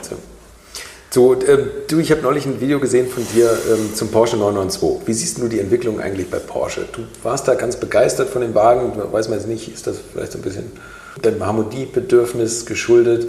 Aber ähm, Nee, also wenn ich, wenn ich mit dem Auto fahre, mache ich das immer so, bevor ich mit dem Auto überhaupt irgendwas gemacht habe, bauen wir als erstes die Onboard-Kamera ein. Das also, wenn ich losfahre und anfange zu erzählen, dann erzähle ich auch einfach das, was kommt. Also ich lege mir vorher nicht zurecht, ich lese mir auch nie was durch. Ich will einfach nur mit dem Auto fahren und irgendwie äh, versuchen dann zu erzählen, was das Auto macht, damit das echt ist, ungefiltert ist.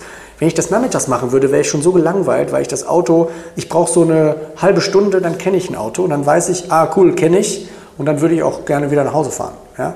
Aber du musst ja den ganzen Tag noch die ganzen Bilder produzieren, das heißt, du bist ja den ganzen Tag beschäftigt. Gibt Schlimmeres, aber trotzdem ist es dann nicht mehr so wie am Anfang. Und deswegen achte ich darauf, dass wir am Anfang die Bilder machen, weil da bin ich noch gut gelaunt, frisch und interessiert. Das kippt über den Tag dann. Da ich dann ich merke schon während des Interviews, wie es gibt. Ja, ach, das ist echt total langweilig. Außerdem echt, Echt krass. der Engländer spricht von ridiculous, dass ich überhaupt hier sitzen muss. Ich möchte euch noch meinen Partner dieser Folge vorstellen und das ist die Firma Kali. Und die machen etwas, wovon ich lange geträumt habe, nämlich immer, wenn ich mal wieder große Rechnungen für kleine Arbeiten am Auto präsentiert bekommen habe. Ich erinnere mich da an meinen Wunsch, bei einem früheren Fahrzeug einige Programmierungen wie Blinkerbestätigung beim Abschließen und so weiter ändern zu lassen. Ich bin fast hinübergekippt bei den Preisvorstellungen des Händlers. Fehlercodes sind auch so eine Sache, wo man vielleicht gerne mal selbst draufschauen würde und nicht zuletzt werden über immer mehr Sensoren am Auto immer mehr Daten erfasst und dafür gefühlt immer weniger Infos an den Fahrer weitergegeben. Auch unfair. Oder habt ihr noch einen Ölthermometer oder das Manometer für Öldruck im Armaturenbrett? Ich nicht. Kali ist da der Problemlöser eurer Wahl. Damit habt ihr die komplette Transparenz über den Zustand eures Autos und holt euch die volle Kontrolle über euer teuer bezahltes Fahrzeug endlich wieder zurück.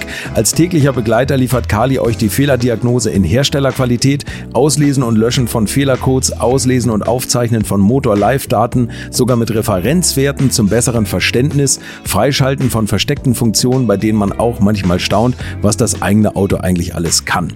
Ihr benötigt nur einen Wagen mit OBD2-Stecker und die Funktionen von Kali variieren je nach Hersteller. Aber wenn man mal in die Liste schaut, dann findet ihr alle üblichen Verdächtigen wie natürlich BMW, Mercedes, Porsche, Toyota, Volvo, Land Rover, Opel, Peugeot, Skoda, VW, Mini und viele, viele Marken mehr. Alles lässt sich bequem über eine iPhone- oder Android-App steuern. Es gibt eine kostenlose Version, mit der ihr Basisfunktionen nutzen könnt und eine Lizenz speziell für eure Automarke oder bei Interesse auch für alle Automarken. Und wenn ihr jetzt 15% sparen wollt, dann nutzt den Gutscheincode Alte Schule in einem Wort geschrieben. Einfach Alte Schule bei der Bestellung im Gutscheinfeld eingeben oder klickt auf den Link in den Shownotes, damit der Code automatisch angewendet wird. Alle Infos zu den Marken, zu Funktionen und Preisen findet ihr im Netz unter www.mykali.de. Kali wird mit C geschrieben. Und wie gesagt, den Link zum Rabatt auch nochmal bei mir in den Shownotes. ähm, nee, ähm, äh, die, die, die reine Art, wie das Auto fährt, ist wirklich unfassbar on top. Hm. Wirklich. Das Auto ist so intelligent, also ich fahre die Autos immer mit allen äh, Assistenzsystemen abgeschaltet. Also ABS ist logischerweise ja an, aber alles, was da sonst ist, ist aus und bei Porsche ist es auch aus. Da ist mhm. nichts, was hilft. Mhm. So, du hast aber natürlich dann einmal eine, eine Hinterachslenkung, die aber ab einem, gewissen, äh, ab einem gewissen Fenster auch nicht mehr versucht zu optimieren, sondern das Auto ist sehr glasklar. Ich meine, beim ersten 991 GT3 war das noch anders. Da hatte ich das Gefühl, der funkt mir so rein und das gefällt mir nicht, weil das Auto nicht, nicht so richtig, wenn du richtig am Limit fährst, nicht voll vorhersehbar ist, meines Erachtens. Zumindest meinte ich das so auf einem kleinen Hintelkurs mit Betonmauer, wo es ein bisschen um Präzision geht habe ich das so gemerkt und mir gedacht, das ist überhaupt nicht so, wo, wo die Reise hingehen sollte. Beim 992er jetzt hatte ich den Eindruck gar nicht mehr. Da bin ich ja auch wirklich bestimmt, weiß ich nicht, 30 Runden da rumgeballert. Ähm, wirklich auch volle Lotte. Und da hast du nicht den Eindruck gehabt, dass das Ding quasi dieses letzte, diese letzte Einschätzbarkeit, also Predictability auf Neudeutsch, das war immer top. Also da haben sie ein bisschen äh, zurückgeschraubt. Das ab einem gewissen Fenster bleiben die Werte hinten auf, auf konstant starr.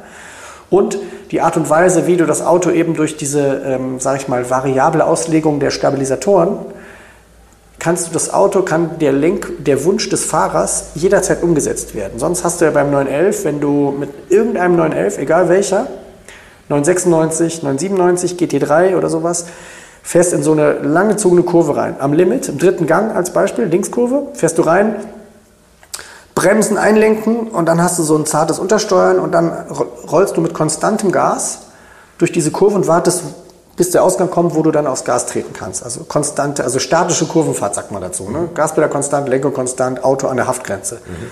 Und wenn du in diesem Zustand mit so einem Auto die Lenkung einfach einschlägst, das macht auch mein BRZ-Rennauto, ne? mit Slicks, konstantes Gas und du machst so dann schiebt er die Vorderachse vor sich her wegen dem Sperrdifferential. Mhm. Ist einfach so. Mhm. Macht okay. jeder Porsche ganz extrem, weil da vorne leicht ist, hinten ja. belastet und Sperre. Und ähm, beim 992 ist es so, wenn du das machst und du lenkst nach, dann macht das Auto das auch. Weil er sagt, Fahrer links, jetzt Stabi vorne etwas weicher, hinten etwas härter, Auto biegt ab. Okay, krass. Und immer, überall. Das heißt, das Auto, deswegen habe ich auch gesagt, äh, ein Sportwagen darf dann Sportwagen sich nennen, wenn er den Fahrerwunsch immer umsetzen kann. Du kannst das Auto in jedem Zeitpunkt der Kurve positionieren. Ah, ich bin zu schnell in die Kurve reingekommen. Äh, also du, du rutschst nach außen, willst aber den, den Körb da hinten am Eingang noch kriegen, dann muss das Auto irgendwann irgendwie mal umdrehen. Wenn das Ding nur behindert untersteuert, weil sie die ganzen, die ganzen Anwälte und Zahnärzte vor sich selber schützen wollen und obwohl sie den Knopf, also ich habe nichts gegen Anwälte und Zahnärzte, ähm, obwohl du den Knopf ESP drückst, trotzdem noch, wir müssen noch ein bisschen gucken, dass das Auto sicher ist, dann ist es leider aber kein Sportwagen. Das Ding muss umdrehen. Das heißt, Bremse, Bremse auf, nachlenken, dann kommt das Heck, dann kannst du mit dem Gas das Auto neu positionieren und trotzdem noch den Kurvenausgang erwischen. Das ist ein Sportwagen, sonst ist das kein Sportwagen. Und das ist beim 992 unfucking fassbar geil gemacht. Klar, computerisierte Stabilisatorenrate. Also die Koppelstangen sind hydraulisch und dann kannst du zu oder auf und äh, kannst das modulieren. Total geil, interessant. Aber trotzdem haben wir vorhin mal noch off-Records drüber geredet. Setz dich mal in so einen 996 GT3. Geiles Auto, oder? Sauger, ja. ein mechanisches Auto und dann musst du dir nämlich, wenn du damit fährst und sagst, ah, warte mal, der macht, der untersteuert Power, ähm, ja, warte mal, der hat ja unten geteilte Querlenker, dann mache ich mir, kannst du entweder bei Porsche äh, so Scheiben kaufen oder machst dir halt selber so einen kleinen Aluklotz und machst dann vorne mal 2,5 Grad Sturz drauf mit Semislicks und hinten nimmst du den Sturz raus. So weit bin ich nicht gekommen. Und dann wird das Auto auf einmal so, dass du sagst, wow, wenn ich vom Gas weggehe, dreht das Heck sanft ein, dass du den positionieren kannst und mit Gas raus und dann ist das besser als alles andere, was du dir vorstellen kannst. Ich fand den auch richtig gut. Auch Das vom ist ein Motor, richtiges Dreh- Auto. Also das Drehvermögen von dem Motor. Oder auch der 997, erste Generation. 997 ist noch so ein schmaler, eleganter GT3. Und danach ging es los mit, boah, wir haben immer dem dicken 4 Liter Arsch, und dicker dann- Arsch. Und ja. immer dicker Arsch. Sieht immer aus wie ein ganz fieser Das Turbo. gefällt mir beim 992 nicht so gut, Ja. dass der nur noch breit ist. Ja, aber das ist auch wieder, ich denke auch, hat das mit Kosten zu tun, weil du sagst, es gibt eine Karosserie und ja, bumm, klar. Für Turbo, fertig. für alles. Ne? Und die Leute bestellen es eh Ja. oder wollen es haben und dann bauen wir es. Ist halt so, können wir auch nicht ändern, aber trotzdem, dieser puristische Aspekt des Autofahrens, dass dir als Fahrer eine Aufgabe zufällt, ist ja auch schon stark eingeschränkt, wenn du mit so einem Doppelkupplungsgetriebe rumfährst, weil du musst nur noch mit der Hand irgendwelche Gänge einlegen und zurückschalten musst du auch nicht mehr können und du musst auch nicht mehr das Getriebe bedienen können. Zwischengas musst du auch nicht mehr können. Und du musst auch nicht mehr sagen, wenn ich so schalte, dann fiste ich meine äh, Synchronisation und muss die nachher irgendwann austauschen, entweder selber oder machen lassen, Katsching. oder ich bin intelligent und schalte schnell und trotzdem so, dass die Synchronisation nicht kaputt geht. Dann ist, hat das seinen Reiz. Und da, das mache ich total gerne. Ich mag gerne in die Technik mich so reinfühlen und versuchen, das Beste daraus rauszuholen, ohne es zu kaputt zu machen. Und deswegen ist es schön, Nordschleife zu ballern mit einem selbstgebauten Auto. Ist manchmal auch scheiße, aber es, meistens macht es voll. Meistens ist es gut. Ja. Ähm, wo du gerade sagtest, dass der Wagen manchmal Sachen macht, die man nicht so richtig vorhersehen kann, finde ich beim Porsche 991. Bist du mal den Nissan GTR gefahren? Ganz schlimmes Playstation-Produkt. Ist so, oder? Leider. Weil ich bin ihn nie gefahren, aber ich habe das nur mal gehört, sogar von Leuten, die selber gar nicht, jetzt keine professionellen Rennfahrer wie du sind, die haben gesagt, ich weiß nie, auch so Track ist, ich weiß nie, was das Auto macht. Stimmt auch. Ähm, Der Antrieb kommt von irgendwo her. ich, bin, ich bin einmal, ich bin, es war ein ganz, ganz lustiges Erlebnis. Ähm, für ein englisches Zeitungsmagazin war ich mal auf der Nordschleife. Und da gab es auch einen, äh, einen GTR, der hatte auch keine Mischbereifung, was so einem Auto immer hilft, wenn die Reifen vorne und hinten gleich sind, weil es dann ein logischeres Fahrverhalten gibt. Der hatte vorne also die gleiche Breite wie hinten, ich glaube 285 vorne und hinten. Und der war ganz leicht, hatte noch ein bisschen mehr PS. Und das war eine Regner, also leicht feucht mit Laub Nordschleife. So richtig geile Verhältnisse. Und ich bin mit dem Auto gefahren mit einem Journalisten auf dem Beifahrersitz, der Fotos gemacht hat. Und ich fuhr so diese Runde und habe wirklich ausgeschaltet, losgefahren und Ausgang Hatzenbach Richtung Flugplatz habe ich das ESP wieder angemacht. Weil ich gesagt habe, Alter, das Ding, das macht irgendwas, das ist mir zu heikel, ich muss das Ding jetzt hier nicht in die Planke stecken. Das lassen wir lieber. Ja, Krass. So. Dann steige ich aus und dachte mir schon so, ah, vielleicht kannst du doch kein Auto fahren und das ist doch alles nicht so. Und dann kam noch ein schlimmeres Auto. Das ist so vor, wann war das? Vor sieben, acht Jahren. Da war irgendein 130i BMW dabei mit vollem M-Paket, mit 19 Zöllern und bla bla bla. Mit dem Auto auch losgefahren. Ach, Heckantrieb passt schon und so. Ich glaube, der hatte sogar Handschaltung. Bei dem Auto auch, äh, äh, oh, ESP an, zu Ende gefahren. Alter, ich glaube, ich kann echt nicht Auto fahren. Das ist doch alles Quatsch hier. Was mache ich hier eigentlich?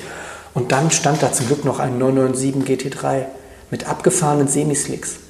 Und dann konntest du dir selber noch mal beweisen, dass du es noch kannst. Und mit dem Ding fuhr ich und bin halt so quer, äh, weiß es ich, da. Ausgang Fuchsröhre links, diesen schnellen Linksknick, dann der Rechtsknick und dann in diesen Adenauer Forst rein. Da Das Schöne ist da, ja, ganz genau. quer da reingezogen. Der Fotograf hat unten aufgehört zu lachen und ich war da, ey, guck mal, wie schön das alles sein kann. Also dieser Wahn mit den riesigen Felgen ist immer Kacke für die Fahrbarkeit. Und Run der- Flat Reifen ist ja das, das ja, genau, das, ist das, Dümmste, das ne? deswegen fuhr der auch so kack, unglaublich kacke, eigentlich ein BMW gut fahren kann, ja, normalerweise. Ähm, und das, das hat mir damals schon gezeigt, so, öh, das ist alles, alles geht in die falsche Richtung irgendwie. Ne? Ähm, und äh, noch ein Beispiel für den Nissan GTR. Wir haben irgendwann einen Winter-Tracktest gedreht. Ich weiß nicht mehr, NTV war oder Welt, ich weiß nicht mehr genau. Ist auch schon ein paar Jahre her.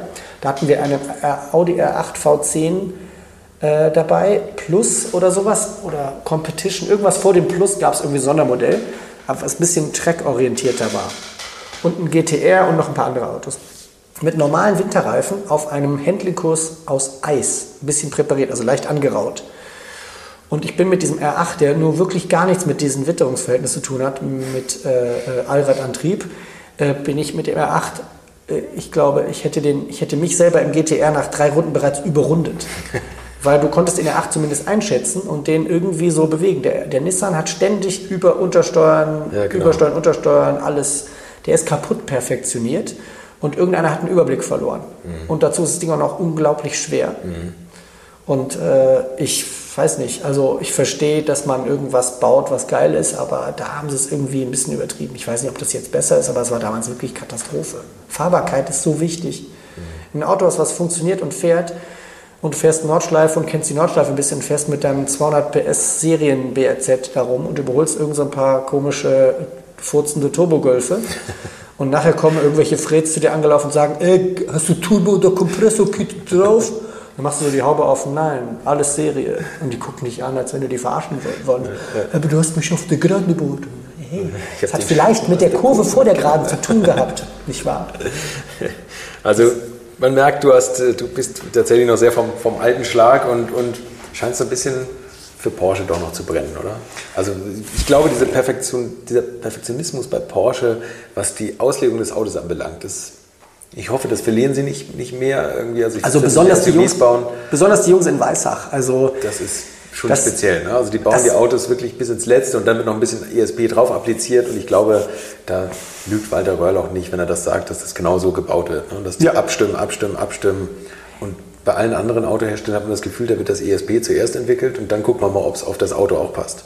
Ja, nee, das machen die nicht mehr, aber es gibt, äh, es gibt auf jeden Fall Einschränkungen. Aber das, was quasi den Heldentum in Weissach für mich ausmacht, ist, dass die, die Schlüsselpositionen dort besetzt sind mit Typen, mhm. die wirklich echt Bock haben. Und die es auch einfach immer wieder versuchen, auf eine gute Art und Weise das mit den Controlling-Freds aufzunehmen. Und das ist das, warum das für mich Helden sind, nach wie vor. Ich meine, ich brauche kein Doppelkupplungsgetriebe, weil ich das eigentlich verachte, weil die eine Aufgabe des Fahrens weggenommen wird. Das ähm, verlangt halt der Markt, ne? Ja, aber das weiß ich nicht. Ich nenne das immer Friseusengetriebe. Ja, ich glaube, jetzt bauen sie es auch wieder, ne? Das Hand Handschaltung. Ja. Zum Beispiel beim neuen Cayman GT4. Ja. Bauen sie wieder Handschaltung rein. Ne? Und jetzt ab Sommer gibt es den, den 992er auch als Handschalter. Also das ist schon immerhin, weißt du so, das kann nicht sein, dass es einfach verschwindet. Naja, besser bei Ferrari machen sie nur noch Automatikgetriebe. Und Ferrari hatte diese legendäre, und da bist du das mal gefahren, diese äh, Driftautomatik. Also ich hab's, ich hab, Hat McLaren auch. Ich, ich, konnte es gar nicht fassen, dass es sowas gibt. Da kannst du den Driftwinkel vorher im Computer einstellen und der Wagen trifft das. Das ist traurig, ne? Hast du das mal gefahren? Ich bin so Autos gefahren, aber sowas probiere ich gar nicht erst aus, weil ich will das gar nicht. Ich verachte das. Ja. Weißt du, es gibt so einen Spruch, der heißt, der ist ein bisschen sinnlos, aber der heißt keine Arme, keine Kekse. ja, und früher war das auch so, wenn du irgendein geiles Motorrad hattest, dann musstest du die Scheiße auch anmachen können. Und wenn du sie nicht angekriegt hast, konntest du damit nicht fahren. Heute fährt jeder auf seinem Karl-Dahl-Motorrad durch die Gegend und wenn die Batterie leer ist, musst du einen ADC rufen, weil das Ding CAN-Bus hat. Was ist denn das für ein Motorrad? Die spinnen doch alle. So Mir kommt sowas nicht ins Haus. Ich will nichts mit CAN-Bus haben. Was fährst du? Ich habe eine eine KTM, die ja zwar schon Einspritzung hat, aber zumindest so abgespeckt ist, dass sie eben relativ mechanisch funktioniert. Das ist eine, eine ganz frühe 96 SMC. Die, die habe ich seit zehn Jahren, die steht immer draußen, oder seit elf Jahren, die steht immer draußen auf dem Bürgersteig und die fährt einfach. Geniales Teil. Sehr gut, das ist das Wichtigste. Gibt es irgendwelche Projekte, die du, die du noch angehst, äh, automäßig oder fernsehmäßig? Was, kommt da irgendwas bei dir jetzt? Ähm, wir sind immer so, also ich habe immer zu vielen Leuten Kontakt und ich bin immer zwischendurch mal in so einem, wenn man in so einem Keller sitzt mit Vinylplatte und einem Rotwein in der Hand. Ich werde nicht müde, mir zu überlegen äh, oder Ideen zu, an Ideen zu arbeiten mit Leuten und zu sagen, warte mal, was können wir denn machen? Also ich habe immer Bock auf irgendwas, was cool ist und besonders. Und das muss aber trotzdem ja auch in diese Welt passen und irgendwie machbar sein und so. Das ist natürlich nicht ganz einfach, aber diese, dieses Graben nach Ideen, das macht mir immer sehr viel Spaß. Warum, warum machst du nicht mal, also Entschuldige, erzähl. Ja, Warum machst du nicht mal einen Münchner Gymkhana, was Ken Block äh, überall auf der Welt macht, dass du einfach mal wild um die Siegessäule driftest und das wirst du hier niemals genehmigt bekommen. Und B ist es auch nicht so, ich habe nicht so Interesse, irgendwo wild rumzudriften. Vor allen Dingen nicht, wenn du auf den Aufnahmen siehst, dass du 40 Anläufe brauchst, um dann das perfekte Bild zu treffen. Geil, oder die schwarzen Spuren. Ich finde, ich fände das cool, wenn da keine schwarzen Spuren wären und er das hinzaubert, dann würde ich sagen, krass, aber wenn du das 30 Mal übst, ist das überhaupt keine Kunst. Ja, stimmt. Deswegen, also ich verstehe, dass die Leute das toll finden, weil das halt krasse Bilder sind, aber äh, hallo, das musst du beim ersten, zweiten Mal genauso hinbringen, dann hast, kriegst du much Respekt. Aber so kannst du es halt 80 Mal üben, weil du den Trailer voll Reifen dabei hast. Dann finde ich das nicht unbedingt, ist es nicht ganz so viel Kunst, wie man vielleicht denkt. Gab es eigentlich irgendwelche Vorbilder für dich äh, unter den Rennfahrern? Wo du gesagt hast, Mensch, das, das war einer, den habe ich in der Jugend angehimmelt, der jetzt gerade leider verschiedene, Niki Lauda vielleicht, oder? klar, ich meine, Niki Lauda, das war auch so ein bisschen, äh, sag ich mal, so ein Typ, dem alles relativ wurscht war, der einfach gesagt hat, mir ist das voll egal, was du von mir denkst und du, weißt du, bisschen egozentrisch, aber der war begnadet mit dem, wie er fahren konnte. Ähm, seine Söhne durfte ich mal kennenlernen, äh, ganz nette Jungs und die sind ja auch recht offen mit dem Thema umgegangen. So, es war nicht so ganz einfach zu Hause und so, kann man sich auch gut vorstellen. Ja. Ganz nette Jungs, also äh, kann, ich, kann ich sehr gut leiden. Ähm, dann klar, ich meine, diese ewigen Sachen, die gottähnliche Menschen wie Ayaton Senna, der auch so ein bisschen, den sie ja so ein bisschen, über den sie sich ein bisschen lustig gemacht haben, weil er sich so bei Gott bedankt hat und gesagt hat, hey, Gott hat mir dabei geholfen, lalala. Und wenn das heute so ein Hamilton macht, dann finde ich das auch ein bisschen wirklich sehr schwierig. Mhm. Bei, bei, bei, beim Senna fand ich das irgendwie, das war authentisch, der hatte so ein Funkeln in den Augen, wo du sagtest, der ist ein bisschen anders unterwegs, aber ich fand das immer cool. Mhm ich bin jetzt nicht so einer, der irgendwie sich jetzt beim lieben Gott bedankt, weil das Schwedenkreuz jetzt gerade gut geklappt hat. Aber ich habe auf jeden Fall eine Dankbarkeit, aber ich beziehe das nicht auf irgendeine Person oder Gottheit oder sonst was. Ich bin einfach dankbar dem Universum gegenüber oder sowas. Ja. Also ich finde, da muss man vorsichtig mit sein. Äh, ich weiß nicht, man kann es ja nicht irgendwie, weiß ich nicht. Das muss jeder für sich selber wissen. Aber ähm, klar, dass ich Senna faszinierend fand und ähm, ähm, weiß nicht, James Dean fand ich halt auch natürlich cool, weil er einfach auch so sein Ding gemacht hat und ein bisschen lässig rübergekommen ist. Ähm, also alle Leute, die so ein bisschen zum Nonkonformismus ähm, tendieren, die sind mir sympathisch und ich bin auch so einer, weil ich eigentlich, wenn ich mir überlege, wenn du mit 15, 16 in der Schule gefragt wurdest, was willst du mal werden, da habe ich mich gefragt, was meinen die denn? Keine Ahnung. Und als mein Sohn irgendwann so 13, 14 war und da auch so die Frage aufkam, ja, jetzt mal werden und so, habe ich irgendwann so im Nebensatz beim Abendessen so gesagt und nachher mich gewundert, dass ich das so rausgehauen habe. Du, keine Ahnung, ich weiß bis heute nicht, was ich mal werden will. Also so, ich, weiß, ich nehme es irgendwie nicht so ganz ernst, ja. Und manchmal denke ich mir, ach, wäre vielleicht doch ganz cool, so einen normalen Beruf zu haben, um so ein bisschen zur Ruhe zu kommen. Aber äh, letztlich, ähm, ja, ich ich wähle lieber das, äh, sag ich mal, das Untypische, weil so hat das Leben auch eine Chance, dich mit irgendwas zu überraschen. Wenn du in, wenn du festgefahren, in, in so festgetretenen Faden läufst, in einem geschützten Bereich, im Zuschauerbereich bist, sag ich mal in der Nordschleife, dann siehst du die Sachen, die alle sehen. Wenn du aber irgendwie durch die Karpaten kletterst, um mal irgendwo hochzuklettern, wo du was siehst, was keiner gesehen hat, das ist natürlich kacke und anstrengend und du kannst abrutschen und dich schneiden und die Dornbusch und lalala. Und das gilt fürs Leben genauso. Also mich überraschen manchmal, mich überrascht manchmal das Leben, weil ich eben diese Freiheit auch habe, mich überraschen lassen zu können. Und das ist total geil. Manchmal halt auch nicht. Aber so ist es halt. Das ist echt das schönste Schlusswort. Aber die abschließende Frage ist noch nicht beantwortet. Welche?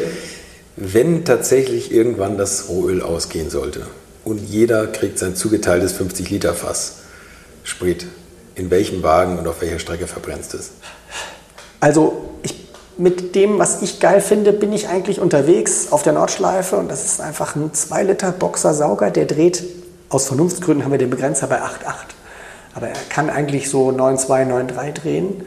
Und wenn du da an diesem Schaltstock ziehst und der nächste Gang rein dengelt, ohne Kupplung mit Vollgas, das ist schon total geil. Also ich bin in einem leichtgewichtigen, also 1100 Kilo, 260 PS Sauger mit Heckantrieb ohne ABS und mit einem Gaszug. Wir haben extra ein Gaspedal gefräst, damit wir einen Gaszug einbauen können. Ich mag kein E-Gas. das ist eigentlich das, was ich geil finde. Sonst hätte ich es nicht gebaut. Dann schauen wir mal. Wenn ich dann an der Einfahrt Nordschleife mit meinem Carrera GT vorfahre, vielleicht auch nochmal umsteigen. okay, ja, Carrera GT. Ja, Aber es ist natürlich, man muss ja auch realistisch bleiben. Ne? Wo sollst du den jetzt schnell noch herzaubern? Das ist ja relativ unhandlich. Das stimmt. Das Auto. Tim. Ja. Das war eine ganz unterhaltsame Stunde. Vielen Dank für deine Zeit. Hat mir viel Spaß gemacht. Mir auch, danke.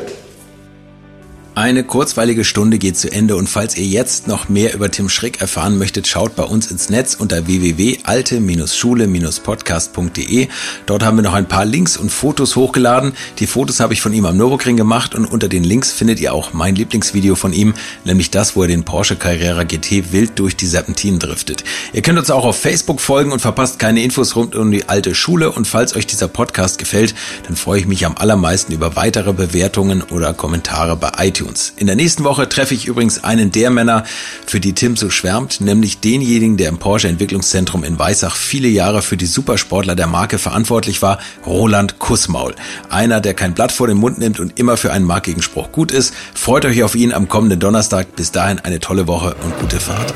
Infos, Bilder und alles Wissenswerte unter der Internetadresse www.alte-schule-podcast.de. Alte Schule ist ein Podcast aus den WakeWord Studios.